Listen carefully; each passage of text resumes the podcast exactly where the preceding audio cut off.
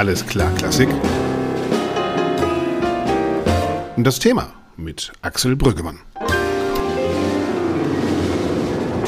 Tja, heute geht es um die ganz großen Fragen. Was kann die Kunst ausrichten gegen Nationalismus und Antisemitismus? Kann die Kultur aus der Vergangenheit für die Gegenwart lernen? Und wie viel Geschichte steckt in unserem Heute? Ich lade euch heute ein zu einer ganz besonderen historischen Reise, die garantiert in unserer Gegenwart endet. Es war 5.30 Uhr am Morgen am 12. März 1938, als Truppen der Wehrmacht die Grenze zu Österreich überquerten. Nur wenig später stand Adolf Hitler in Linz und erklärte die Einverleibung des Nachbarlandes ins Deutsche Reich. Und es kann nur ein Auftrag gewesen sein, meine teure Heimat dem Deutschen Reich wiederzugeben.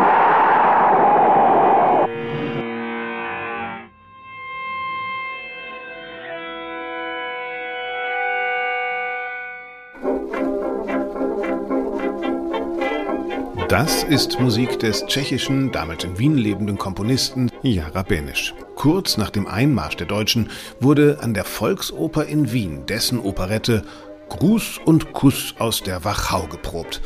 Die dunkelste Geschichte der Weltmusik trifft auf das humoristische Strahlen der leichten Musik. Zum 125. Jubiläum der Volksoper hat Intendantin Lotte de Beer sich Großes vorgenommen.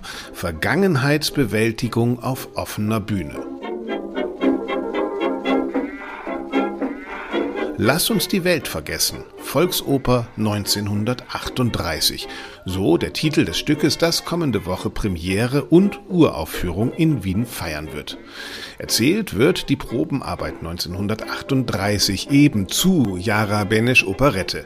Gleichzeitig wird verfolgt, wie Sängerin, Sänger, der Regisseur, der Librettist und der Komponist unter dem Nationalsozialismus zu leiden hatten und mit welchen zum Teil fatalen Folgen sie zu kämpfen hatten. Der Regisseur Toy Burmans wird das Stück inszenieren und die Dirigentin Karen Kagalitzki hat aus den wenig überlieferten Quellen Musik gehoben, die sie mit Musik von Gustav Mahler, Arnold Schönberg und Viktor Uhlmann verbinden wird und auch eigene Musik geschrieben. Wie funktioniert es, wenn ein Theater die eigene Geschichte auf die Bühne holt? Was hat die Geschichte uns in einer Zeit zu sagen, in der wir wieder mit dem Vormarsch des Nationalismus und des Antisemitismus zu tun haben?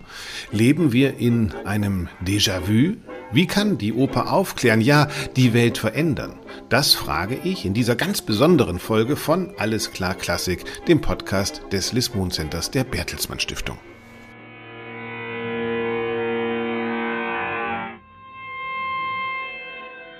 Angefangen hat die Geschichte mit einer Historikerin, mit Marie-Therese Arnbohm.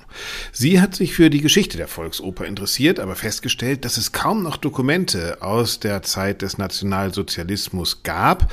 Also hat sie sich die Protagonisten der letzten großen Aufführung, eben der Operette Gruß und Kuss aus der Wachau vorgenommen und ihre Lebensläufe verfolgt soweit das möglich war.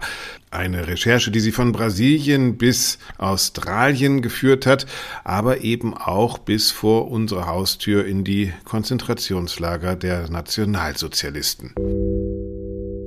Ja, Frau Amber, vielleicht sollten wir einfach mal anfangen, ganz kurz aufzudröseln, worüber wir eigentlich reden. Die letzte Produktion an der Volksoper vor der Machtübernahme der Nationalsozialisten war eben Gruß und Kuss aus der Wachau.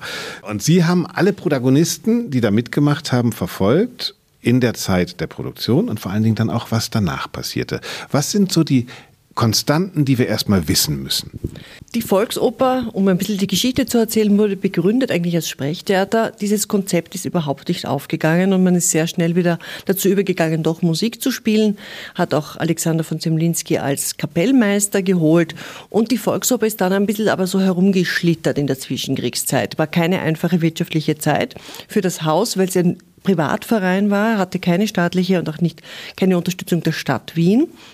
Und dann kam eine Gastspieldirektion von Alexander Kowalewski ins Haus und die haben plötzlich auf Revue-Operetten gesetzt und haben damit unglaublichen Erfolg gehabt. Das war so das letzte Aufflackern vor dem Jahr 38. Da wurden Benatzky-Operetten gespielt, diverse, aber eben drei Operetten mit der Musik von Jara Benesch, ein Komponist, der vollkommen vergessen ist und immer mit den ähnlichen Textern. Also der Hugo Wiener war oft dabei, Fritz Löhner-Beder war oft dabei und auch das Leading-Team war oft gleich. Kurt Hesky war eigentlich immer der Regisseur. Also es war so ein Winning-Team, kann man sagen. Man hat eine Marke daraus gemacht. Das war eine wilde Zeit, in der man experimentieren konnte und in der man in Wien wirklich sich positioniert hat. Genau, und man hat sich auch optisch positioniert. Das hat auch eine, alles eine ähnliche Ästhetik gehabt. Also man könnte fast sagen, eine frühe Corporate Identity in den Produktionen.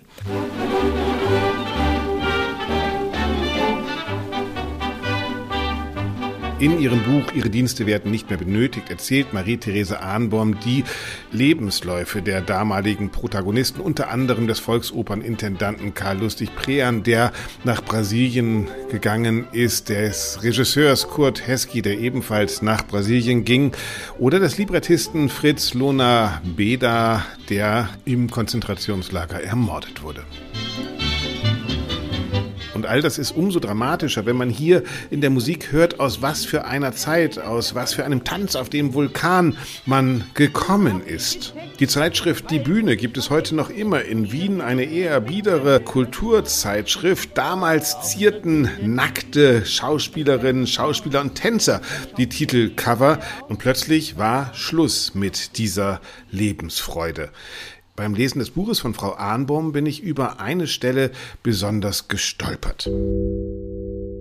Es gibt, es gibt diese ein, ein, eine Geschichte in ihrem Buch, da habe ich gestutzt. Äh, Kurt Pahlen hat das, glaube ich, gesagt, äh, der damals auch am Haus tätig war als Dirigent. Und der hat gesagt, da war ich zwei Stunden irgendwo weg und plötzlich kamen die Nazis und alles war anders. Am 11. März 1938 hielt ich meinen gewohnten Freitagsvortrag an der Volkshochschule Simmering. Trotz der ungeheuren Erregung, die überall in der Stadt spürbar wurde, war mein Hörsaal gefüllt wie immer. Wir wurden zwei oder dreimal unterbrochen, als fremde Gesichter unsere Türe aufrissen, um Heil Hitler in den Saal zu schreien und sofort wieder zu verschwinden. Zwei Stunden Vortrag, danach ist die Welt völlig verändert. Überall waren nationalsozialistische Uniformen zu sehen, die braunen Gewandung der gefürchteten SA, die grelle Armbinde mit dem Hakenkreuz. Ich traute meinen Augen nicht. Wo kamen diese Dinge, die heute Nachmittag verboten waren, plötzlich her? Ich war doch nur zwei Stunden in Simmering gewesen, aber diese zwei Stunden mussten Wien, mussten Österreich, ja ein wenig die Welt verändert haben. Von allen Seiten strömten Fackelträger, Ihre Gesichter leuchteten nicht nur vom Schein der Flammen. Können wir dem glauben? War es denn tatsächlich so, dass mit dem Einmarsch der Nationalsozialisten alles so wurde, wie sich das keiner vorstellen konnte, oder hat sich das nicht auch angebahnt und viele Österreicher auch mitgemacht? Es war völlig anders als in Deutschland. In Deutschland war das ein Prozess und in Wien war es kein Prozess. In Wien wurde ein Schalter umgelegt. Am einen Tag warst du noch mein Kollege und Freund und am nächsten Tag bist du mein Feind. Vogelfrei, rechtelos. Das war in Wien ganz extrem und deswegen sind auch so viele nicht rechtzeitig weg, weil sich das niemand vorstellen konnte, dass so etwas passieren kann, dass wie ein umgelegter Schalter plötzlich dein Nachbar zum Feind wird. Es war so extrem. Und deswegen stimmt das, was der Kurt Pahlen sagt, weil das gibt es aus unzähligen anderen Berichten auch. Man geht ins Theater und geht aus dem Theater heraus und die Welt hat sich verändert. Und zwar extrem verändert.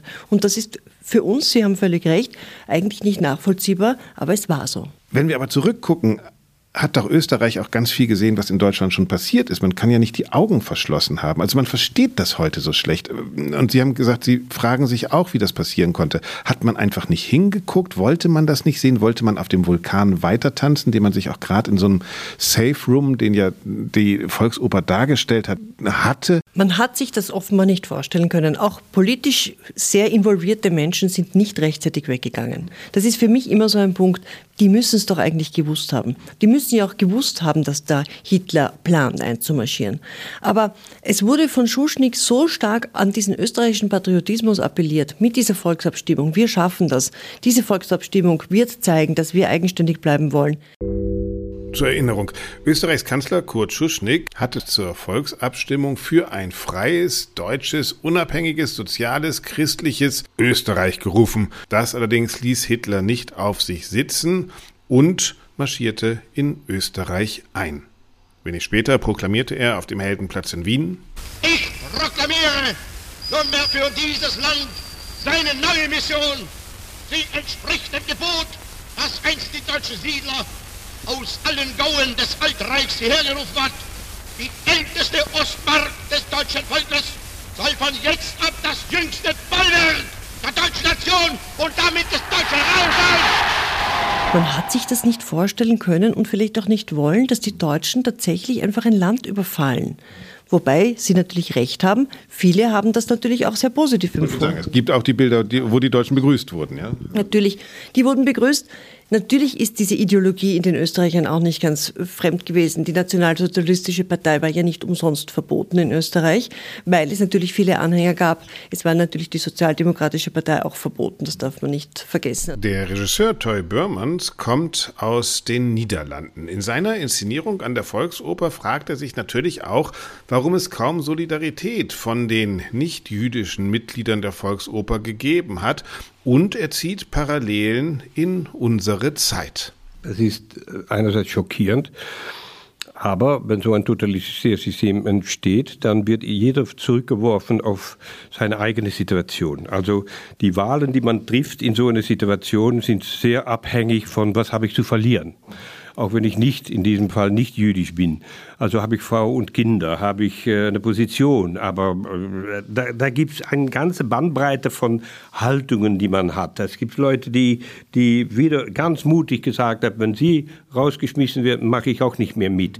Bis zu, ah, die wird rausgeschmissen, oh, das gibt mir eine Chance für, dass ich die Rolle übernehmen kann. Es sind natürlich auch viele hier in Österreich, die den, die den Nationalismus gefeiert haben und äh, das Willkommen geheißen haben, aber auch in Holland war es so, denn es ist ja in Holland eigentlich nicht anders gewesen, äh, als die, als die, die Deutsche äh, einmarschiert sind. Da lief das selber ab. Man musste, die Künstler müssten die, die Kulturkammer unterzeichnen, sonst dürften sie nicht spielen oder komponieren oder was immer. Und die meisten haben das gemacht. Und die Jüdischen wurden auch aus dem Konzertgebauorchester oder der Niederlandse Komödie rausgeworfen. Äh, und die haben sich am selben verhalten. Die meisten haben gesagt, naja, naja, machen wir, schweigen wir und machen wir einfach weiter.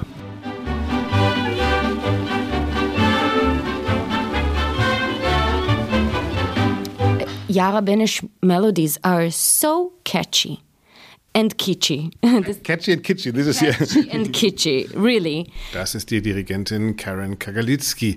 Sie leitet den Abend an der Volksoper und sie schwärmt von dieser schwungvollen Musik, der sie ihre eigenen Kompositionen gegenüberstellt. Musik, die pendelt zwischen der Freude der Operette und dem tiefernsten Innenleben der Menschen in dieser Zeit. You are spending your days after rehearsals just singing them all the time. They're really, they're so good. It's Ohrwurm, as we say in German. Ohrwurm, yes. exactly Ohrwurm, exactly that.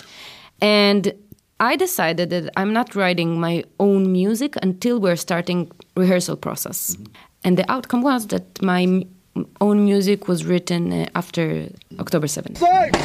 The military released this video from a Hamas dash cam exclusively to NBC News, saying it shows a terrorist using a heavy machine gun to mow down survivors fleeing from the Supernova Music Festival. Durch die abscheulichen Terrorangriffe auf Israel bekommt diese Produktion mit doppelten Booten plötzlich einen dreifachen Boden aus unserer Gegenwart. Die Proben einer Operette zur Zeit nach dem Einmarsch der Nationalsozialisten in Wien wird durch den antisemitischen Terrorakt der Hamas ins Heute katapultiert. Ein Ereignis, das auf die Protagonisten von heute natürlich nicht ohne Eindruck bleibt. So what happened to me that I went home with those melodies of Yara Benesh and they completely changed and got a bit twisted because you're you're going home, you sh- you see news, but the melodies are still there. That's what happened when the Nazis in, in the concentration camps they played waltz before they had to go to the gas chamber. Exactly. Exactly that. The dissonance is painfully powerful. So it's a dissonance between beauty and horror? Yes, exactly that. Beauty and pain, beauty and horror, beauty and fear, beauty and sadness.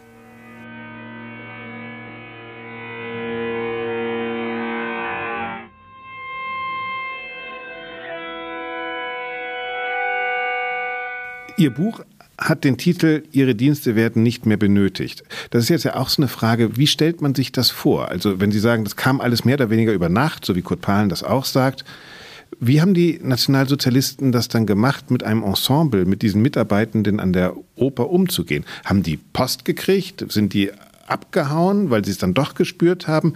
Äh, das waren ja individuelle Sachen wahrscheinlich. Was war so der normale Ablauf? Der normale Ablauf war so, dass diejenigen, die im Ensemble waren, in die Direktion bestellt wurden und es wurde ihnen mitgeteilt, dass sie jetzt nicht mehr beschäftigt sind. Es wurden auch Briefe geschrieben, die Leute wurden auch schriftlich hinausgeschmissen. Also man hat sehr, sehr rasch genau gewusst, wie man jetzt nicht mehr beschäftigen muss, kann oder darf. Ähm, viele sind natürlich, wie Sie richtig sagen, die viele, die das die irgendwie geschafft haben, ähm, irgendwie über die Grenze, vor allem nach Tschechien, also Tschechoslowakei damals. Ähm, das war schon so ein erster Fluchtweg. Pahlen war, glaube ich, in der Schweiz zu der Zeit, ne? Genau, die Schweiz war schon ein bisschen schwieriger. In den ersten Tagen ist es ja noch irgendwie gegangen, über die Grenze zu kommen, aber die Länder haben dann sehr, sehr rasch ihre Grenzen geschlossen, weil natürlich solche Massen plötzlich da über die Grenze gekommen sind. Auch etwas, was wir heute wiedersehen? Genau, und die Juden wollte halt niemand. Also das war ja jetzt kein Phänomen, das es hier nur gegeben hat, sondern das war ja ein allgemeines Phänomen. Und dann hat man, ist sehr schnell diese unglaubliche bürokratische Maschinerie der Nationalsozialisten in Schwung gekommen. Da hatten sie natürlich schon Übung aus, aus dem Deutschen Reich und es wurde ganz rasch gefordert, ARIA-Nachweise, Vermögens musste man anmelden über einem gewissen Maß, das man halt besessen hat.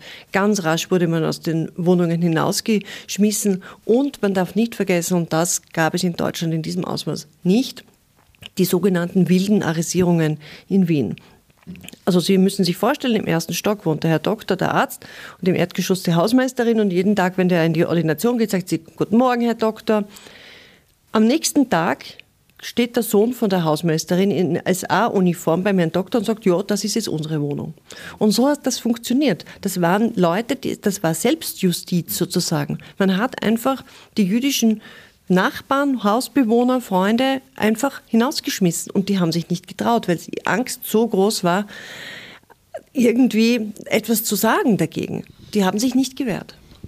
Was ja auch für einen Geist spricht, der schon irgendwo da gewesen sein muss oder der, der sich dann Bahnen bricht, weil er vielleicht leider allzu menschlich ist, keine Ahnung wenn Sie das heute reden wir ja auch über, wir brauchen Haltung, wir brauchen Solidarität, wir müssen uns bekennen, wir müssen laut sein. Also gerade in Israel haben wir es gesehen, aber auch überhaupt gegen das Aufkommen von rechtsnationalen Parteien.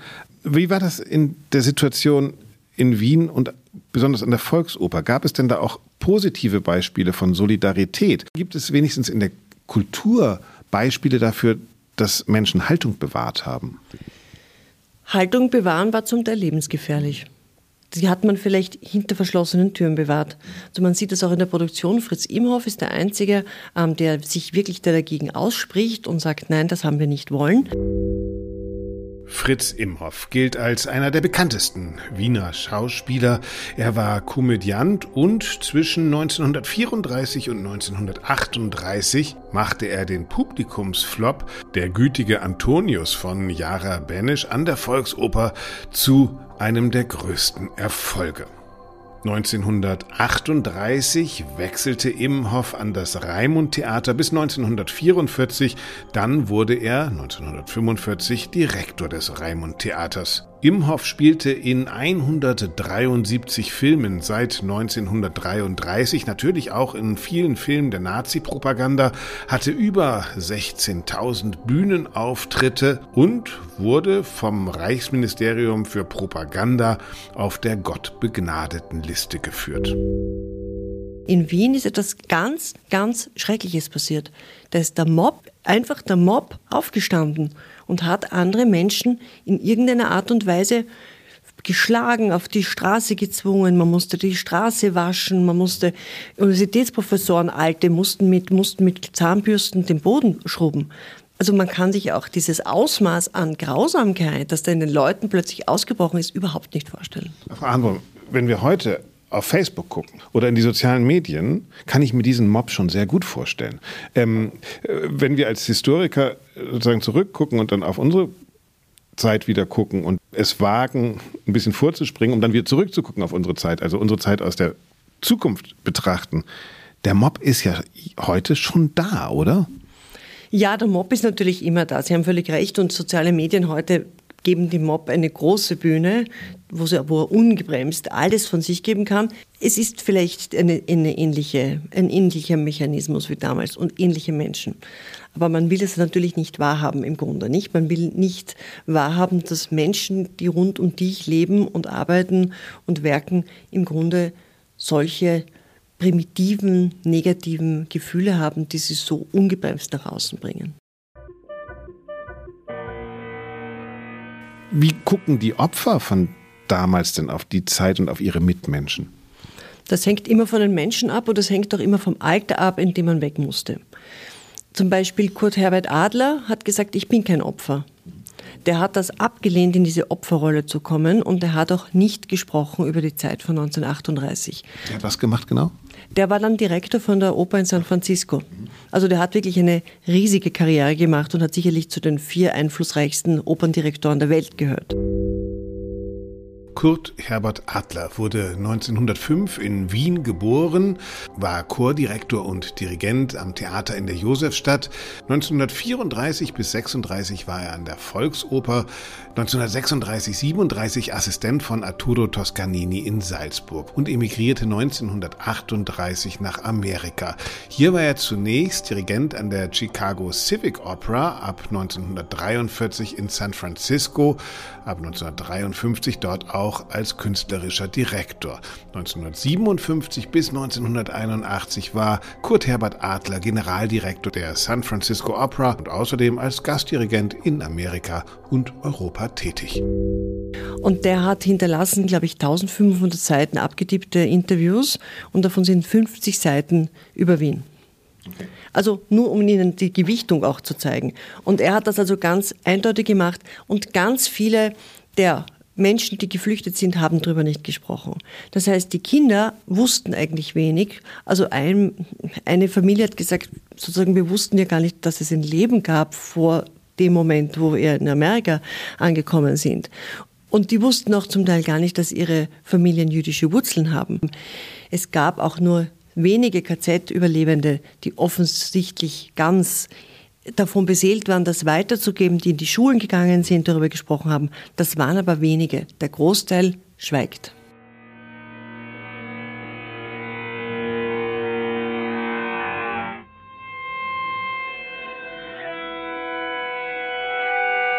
Das ist nicht nur hier in, in Österreich. Äh, in Deutschland, die haben viel gemacht, auch in dem Theater die Vergangenheitsbewältigung. In Österreich weniger, weil sie sich als Opfer sagen. Äh, erstens als Opfer sahen. Ist ja auch die leichtere Erzählung. Ist die leichtere Erzählung. Das ist in Holland genauso. Ja, als ich als junger Schauspieler von der äh, äh, Theaterschule kam und mein erstes Engagement hatten an die Niederlandse Komödie, das war also das äh, holländische Burgtheater, da kam ich mit älteren Schauspielern und da waren einige, die waren zurückgekehrt aus dem KZ und die haben die Nummer tätowiert auf die, auf die Arme und haben ihre Familie verloren da. Und die sind wieder zurückgekommen und haben wieder gespielt mit dieselben Schauspielern, die sich dann rausgehalten haben da. Und da wurde nicht gesprochen. Ich habe da als junger Schauspieler manchmal versucht, das zu thematisieren. Psst, nichts. Vergangenheit Kennen wir alle von unseren Großeltern. Kennen wir ja alle von unseren Großeltern, oder? Vergangenheit ist Vergangenheit, müssen wir jetzt nicht, jetzt müssen wir weiter. Es hat natürlich auch in die Nachkriegszeit damit zu tun, vergessen und weitermachen und äh, wegdrücken. Das kommt natürlich dann immer wieder doch wieder hoch. Es ist in erster Instanz, weil man sich kollektiv natürlich als Opfer gesehen hat. Das war auch die, die, die leichteste Position, äh, um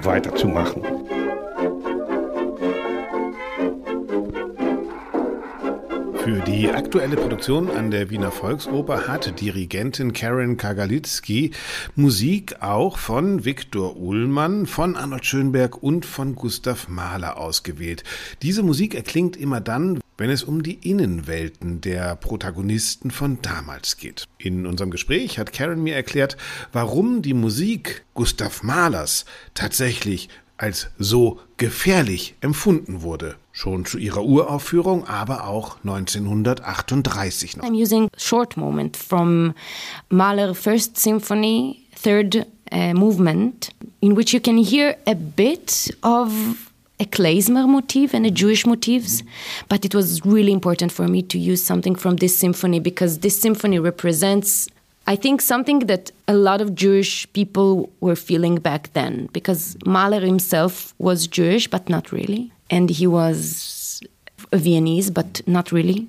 But he always felt like this, you know. He was everything, but not really, yeah. Everything, but not really. But what he really was is this a man in the world.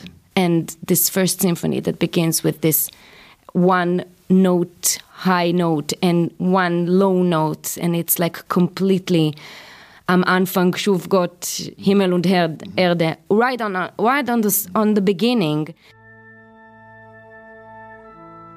And Mahler was completely a man in the world. So you can hear this Jewish motives in this moment of this third Satz, but you can't really feel is it Jewish? Is it really? And I think that a lot of Jewish people back then felt just people, not not necessarily Jewish, but the society made them. And there was the premiere and it was booed because people were frightened by, by music. How can we explain that? This power of music? What were they afraid of? Of dissonance, of the mirror of their own world, that they heard the world they live in, a world in chaos, a world with a little Ländler, a world with a little Klezmer, a world with everything a little bit, but nothing really? a world without definitions. How scary is that? Think about that for a second. We're, we're still living in definitions. And music normally is organization. It is a, a bar, it is harmony, it is uh, tension, and uh, the end of tension. Yeah. But Mahler doesn't give that to us. No. He shows us you're living in a big mess. You're a man in the nature. You're just a human being. Yeah, a world without definition, a world in which everybody can live, all is accepted, is a bit scary to people that want to have some kind of definitions slash boxes.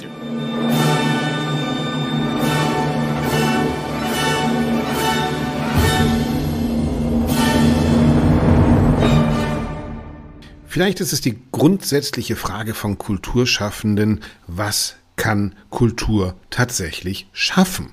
Gerade in Zeiten wie diesen in Zeiten, da wir sehen, dass nationalistische Bewegungen wieder Erfolge feiern, in Zeiten, da wir Antisemitismus tatsächlich spüren, welche Rolle kommt da der Kunst zu? Regisseur Toy Börmanns inszeniert nun die alte Operette neu an der Volksoper. Was verspricht er sich von der Kunst? Die kann dasjenige, was hinter die Geschichte steckt, das menschliche Aspekt, die Dilemmas, die Widersprüche, ähm, womit Leute zu kämpfen haben, wenn sie getroffen werden von einem Schicksal, die kann das ähm, einsichtlich machen, nachfühlbar machen und ähm, dazu dient die Kunst eigentlich auch. Vergangenheitsbewältigung ist ja eigentlich noch eine andere Form von Zukunftsprävention.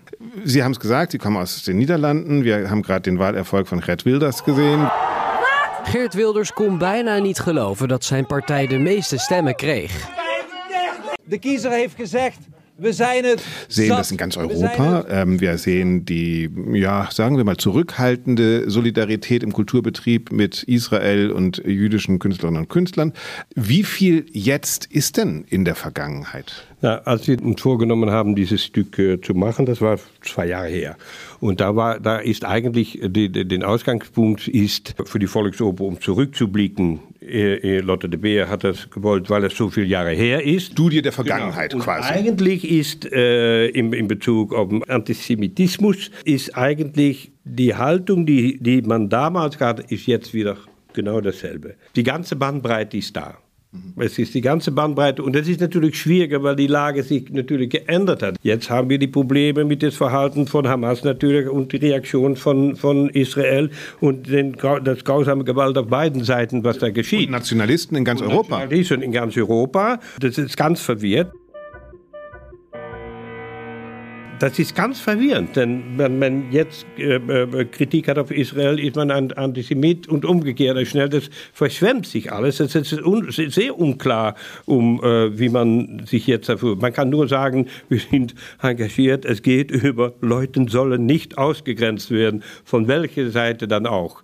Und Gewalt muss man immer äh, verwer äh, verwerfen auf, auf jede Seite. Aber das Stück geht über die Situation damals, was, wie die Leute sich damals verhalten haben. Und es ist für das Publikum gibt es die Möglichkeit zu sehen, wie würde ich mich dann jetzt verhalten in so einer äh, eine Situation, wenn Rechtsextremismus wieder aufkommt. Aber es ist doch schon soweit, oder? Also Sie als Künstler müssen doch sagen, was kann ich jetzt tun? Also was äh, fühlen Sie sich sozusagen auch als Akteur und äh, Kämpfer für eine bessere Zukunft Natürlich. in dem, was Sie tun? Also wir sehen das in Frankfurt. Die AfD ist gegen Subventionen für das Schauspielhaus, weil das nicht spielt, was die gerne wollen. Wir haben es in Holland gesehen. Wir sehen es in äh, äh Frankreich bald wahrscheinlich. Das will die ganze äh, Subvention für Kunst äh, abschaffen, weil es eben nicht passt, was, was da. Natürlich muss man da da, da sich gegen wehren. Aber fühlen Sie sich nicht machtlos? Also das ist ein Gefühl, was ich habe. Wir, wir kämpfen, Sie machen so eine Inszenierung,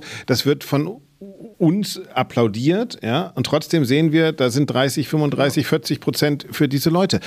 Ist die Kunst vielleicht doch nicht mehr so mächtig, wie sie sich das manchmal dachte, um auch einen Diskurs in der Gesellschaft voranzutreiben? Ich glaube, dass die Kunst das nie gewesen ist, dass das auch nicht den, den, den, in den ersten Auftrag äh, äh, der Kunst ist. Letztendlich geht es um das äh, menschliche Unvermögen. Es geht über den Mensch, der steht der zentral, was da steht. Man kann natürlich das äh, einsetzen, Theater, um, um politisch äh, aktiv zu sein und, und Dinge. Natürlich muss man das machen. Wenn man die Gelegenheit hat und man ist und eine Diktatur oder die kommt, kann man das anwenden um Theater. Der Regisseur. Sind Sie schon so weit? Machen Sie das schon bewusst? Ja, Sind wir schon? Der, der Regisseur sagt, ich mache ich mach, ich mache Kunst, keine Propaganda.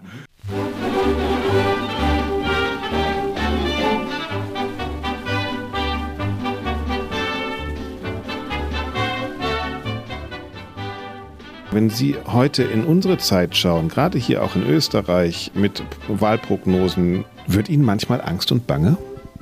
Ich bin grundsätzlich ein sehr positiv denkender Mensch und es wird mir trotzdem Angst und Bange. Sie haben leider recht. Also die Prognosen sind so, dass man sich fragt, woher kommt plötzlich dieser Populismus?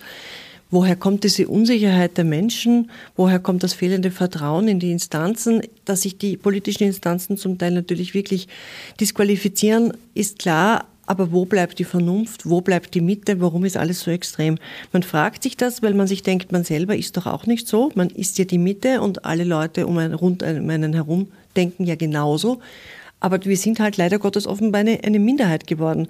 Und die Vernunft und die Fähigkeit, sich mit Argumenten auseinanderzusetzen, ist den Menschen offenbar irgendwie abhanden gekommen, aberzogen worden. Das kommt aus einer tiefen Unsicherheit und Verunsicherung der Menschen hervor. Warum es so weit kommt, weiß man auch nicht genau. Im Grunde geht es uns sehr gut. Wir sind nicht wirtschaftlich in so einer Situation wie in den 30er Jahren, auch wenn es schwieriger wird, auch wenn Teuerungen kommen. Aber im Grunde leben wir noch immer in einer Gesellschaft, wo wir jetzt nicht 30 Prozent Arbeitslosigkeit haben. Es ist nicht klar, woher diese starke innere Verunsicherung kommt.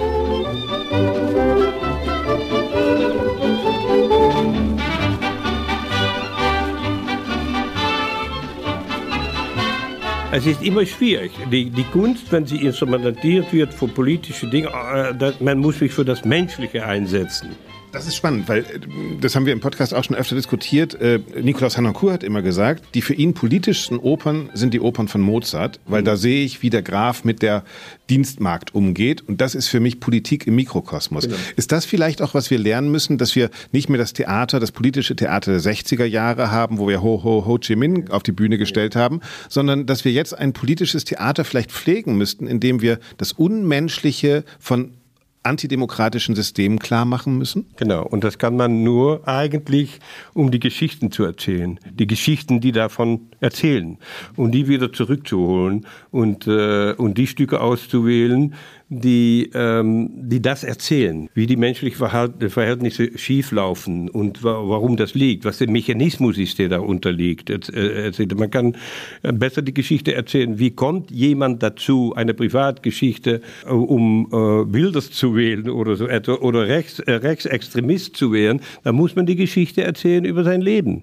über sein Unglück, über seine Sehnsüchte, über, über was da schiefgelaufen ist vor ihm oder was er wünscht oder so. Glauben Sie, dass die Übersetzung stattfinden könnte bei einem Wilderswähler, bei einem Kickelwähler, bei einem äh, Höckewähler, dass der die Parallelen, die emotionalen Parallelen, die Sie auf die Bühne stellen mit so einem Stück, was Sie jetzt machen, auch für sich schon anwenden kann oder muss man ihm da helfen oder ist das äh, vorgeschichtlich gar nicht möglich? Ich, äh, ich glaube, dass das auch bei uns in, in Holland jetzt ist.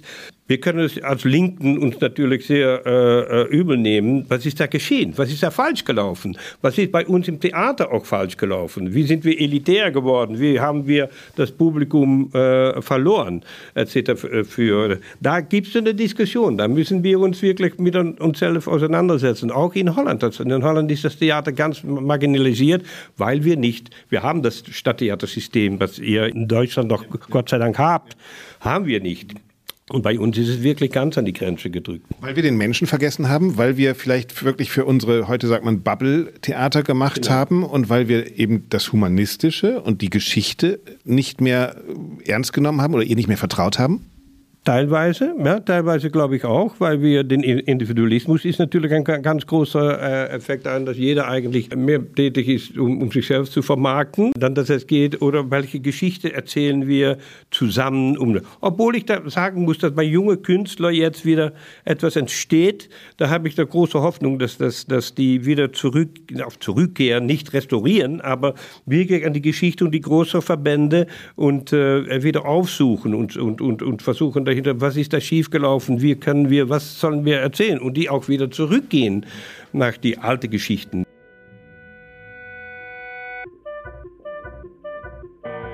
Der Rückblick, um Zukunft zu gestalten? Wie ist es nach der Machtübernahme der Nationalsozialisten mit der Volksoper weitergegangen? Darüber gibt es kaum was zu lesen. Dann gucke ich auf Wikipedia in die Geschichte der Volksoper und sehe, dass da die Zeit des Nationalsozialismus eigentlich relativ schnell abgehandelt wird. Anton Baumann war dann Intendant und Oskar Jölli. Äh, über die gibt es nicht mal Wikipedia-Einträge. Die, die sind so, als wenn sie gar nicht da waren. Ähm, was konkret ist denn passiert mit der Volksoper? Die ist ja, es, sie wurde umgebaut, glaube ich. Es wurde eine Führerloge eingebaut. Es war eine äh, Organisation der KDF, Kraft durch Freude plötzlich. Also man hat ja diese, die, genau wie der Arzt, wo Sie eben gesagt haben, wo man im ersten Stock geklingelt hat, hat man an der Volksoper geklingelt und gesagt, so, Opa, du gehörst jetzt mir, oder? Ganz genau. Und dieser private Verein wurde aufgelöst und die Volksoper wurde der Stadt Wien gegeben. Plötzlich war die Volksoper ein, ein Opernhaus der Stadt Wien und die haben halt weitergespielt. Es waren ja noch genug Leute da, die spielen konnten, die froh waren, dass jetzt endlich sie die Rolle haben konnten, die froh waren, dass sie jetzt endlich dirigieren konnten. Und so ist die Volksoper einfach ganz normal weitergelaufen wie alle anderen Theater in Österreich oder auch dem Deutschen Reich. Man hat halt gesagt, okay, die paar Künstler sind jetzt weg, jetzt kommen halt andere Künstler. Die paar Komponisten dürfen wir nicht mehr spielen, kommt halt jetzt Dostal oder, oder wer auch immer. Oder Raimund oder. Also was Deutsches auf jeden Fall. Oder etwas, was nicht jüdisch ist. Das ist die große Frage übrigens. Ne? Also äh, auch äh, dieses Stück, das ist ja so ein bisschen eine Jazz-Operette, wo man sich fragt, war das nur deshalb gefährlich, weil es jüdische Menschen waren, die am Libretto und was weiß ich was beteiligt waren? Oder war auch die Musik, dadurch, dass sie ethnisch nicht sauber war, Zitat, ja, äh, gefährlich? Also warum ist überhaupt Kultur als gefährlich eingestuft worden? Die Nazis hatten überhaupt keinen Humor und konnten sich auch nicht über sich selbst lustig machen. Deswegen waren Menschen mit Humor, mit Witz, mit Geist die, das waren Feinde. Ich habe mich so viel mit dieser Szene beschäftigt und ich habe nie verstanden, warum man Kabarettisten, Librettisten so besonders grausam verfolgt hat. Das war für die Nazis das Ärgste. Spottlieder auf Hitler aus dem Jahr, weiß ich nicht, 28, das war, ist auf der schwarzen Liste ganz oben gestanden und das war das Schrecklichste. Man durfte sich nicht darüber lustig machen. Und was haben aber alle diese Librettisten und Kabarettisten gemacht? Die haben das Leben eigentlich nach außen hin leicht genommen und haben sich über alles lustig gemacht. Das war einfach Zug der Zeit, das war der Geist der Zeit. Und was bei dieser Operette ist, die Proponenten, also vor allem die Librettisten, galten für die Nazis als jüdisch. Ich sage das bewusst immer so, weil ja nicht alle mehr jüdisch waren, sondern getauft. Ich weiß nur, ein Verwandter von mir hat immer gesagt, wie kommt Hitler dazu, das Sakrament der Taufe aufzuheben? Der hat einfach nicht verstanden, dass Religion und Rasse zwei Konzepte sind. Und die Musik war eben, wie Sie richtig sagen, Jazz-Operette. Jazz wollten die Nazis auch nicht, das war amerikanisch, das war nicht, das war undeutsch, das wollte man nicht. Jara Benesch war ja gar nicht jüdisch und genau. galt auch nicht genau. als Jude. Aber trotzdem, seine Musik galt als undeutsch und deswegen musste diese Musik auch verboten werden. Nazi forbidden operas that was written by Jewish composers. The everything that came with their style, in a way, in that time was forbidden because it reminded them of them. Of course, jazz, blues came also from the U.S. So back then were still a rival. People of color. People so of color, absolutely. German, basically. It was not German, exactly. It was uh, ethnical. Let's say it like that yeah, so that's why music was and still representing, how we say, a spiegel for our society, a mirror, a mirror for our society. It represents who we are. It's our way to express our emotions, our political views, our thoughts, everything. Music can bring that. It's the one language that everybody can understand. You know, it represents who we are. As artists express themselves through music, no matter where they came from. And the moment you are forbidding some specific music, you easily deleting a culture, you're easily deleting a substantial part of a society. Ein Angriff auf die Musik, sagt die Dirigentin Karen Kagalitzki, sei immer auch ein Angriff auf die Menschheit, auf die Vielfalt der Menschheit. Und Regisseur Toy Börmanns geht sogar noch einen Schritt weiter. Er erinnert daran, dass die Nazis ausgerechnet jene Künstlerinnen und Künstler bekämpft haben, die den Geist des Volkes vielleicht am besten verstanden haben. Alle jüdische Künstler, die sehr ähm, gut verstanden, dass uns sagen, das österreichische Heimatgefühl in Kunst umzusetzen, in, in tolle Lieder, in wunderschöne Musik und äh, auch den, den Humor und die Unterhaltung. Und die wurden dann plötzlich ausgegrenzt, weil sie nicht mehr gewünscht waren.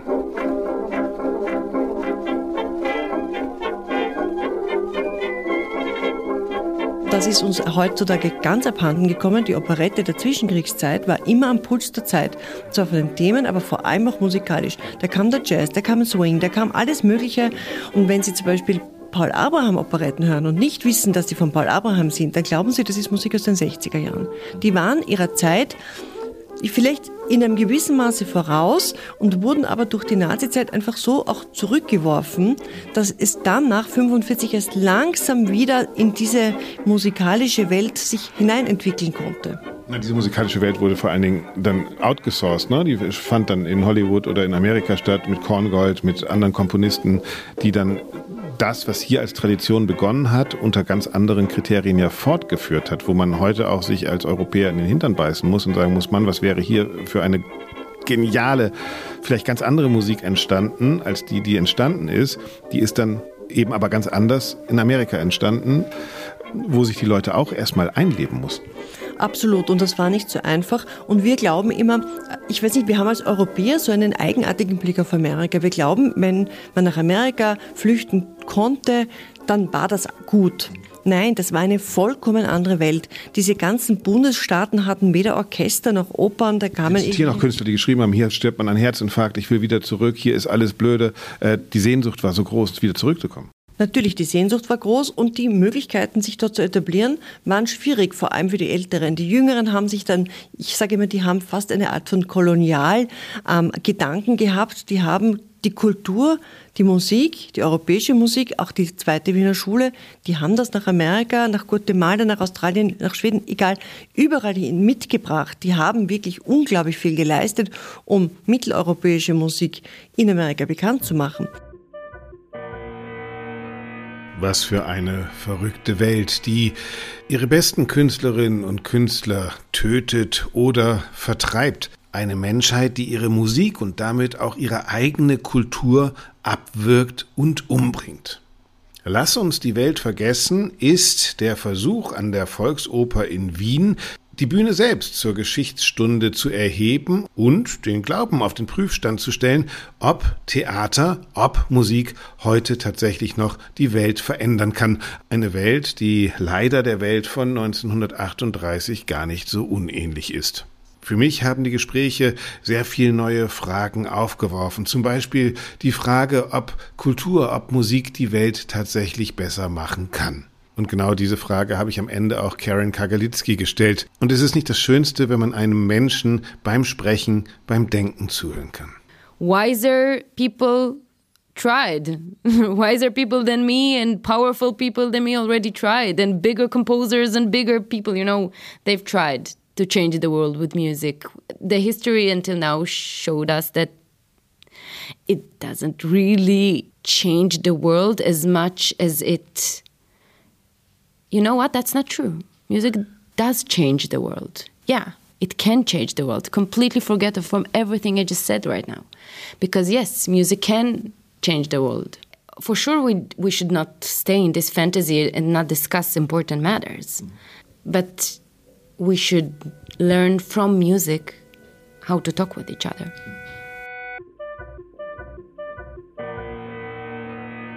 Lass uns die Welt vergessen, die Volksoper 1938. Das war eine ganz besondere Ausgabe von Alles klar Klassik, dem Podcast des Lismon Centers der Bertelsmann Stiftung. Wenn euch die Sendung gefallen hat, abonniert uns gern, lasst uns ein Like da und wir hören uns nächste Woche wieder. Dann natürlich wieder mit Dorothea Greger und dem aktuellen Geschehen aus der Klassik.